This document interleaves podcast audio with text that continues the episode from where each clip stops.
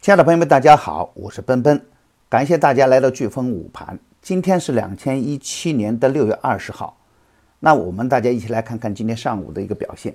经过长期的下跌啊，创业板先见底。经过昨天的震荡调整后，今天创业板的表现呢再次领涨。盘面上呢，特斯拉概念股走强，天气膜收出两连板。但是呢，对于涨幅较大的个股，没有必要去追涨。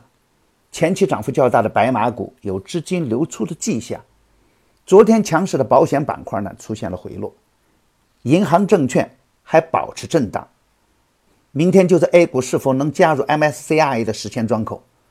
无论盘面怎样震荡，都不应该对底部的个股过于恐慌。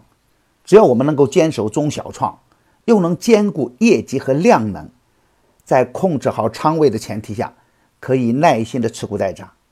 震荡提供了差价的好机会，震荡提供了上车的好机会，逢低布局才能稳稳当当。预计下午的盘面呢，是积极入场的一个场景。好，今天午盘的观点就到此结束，感谢大家的收听，明天的午盘我们不见不散。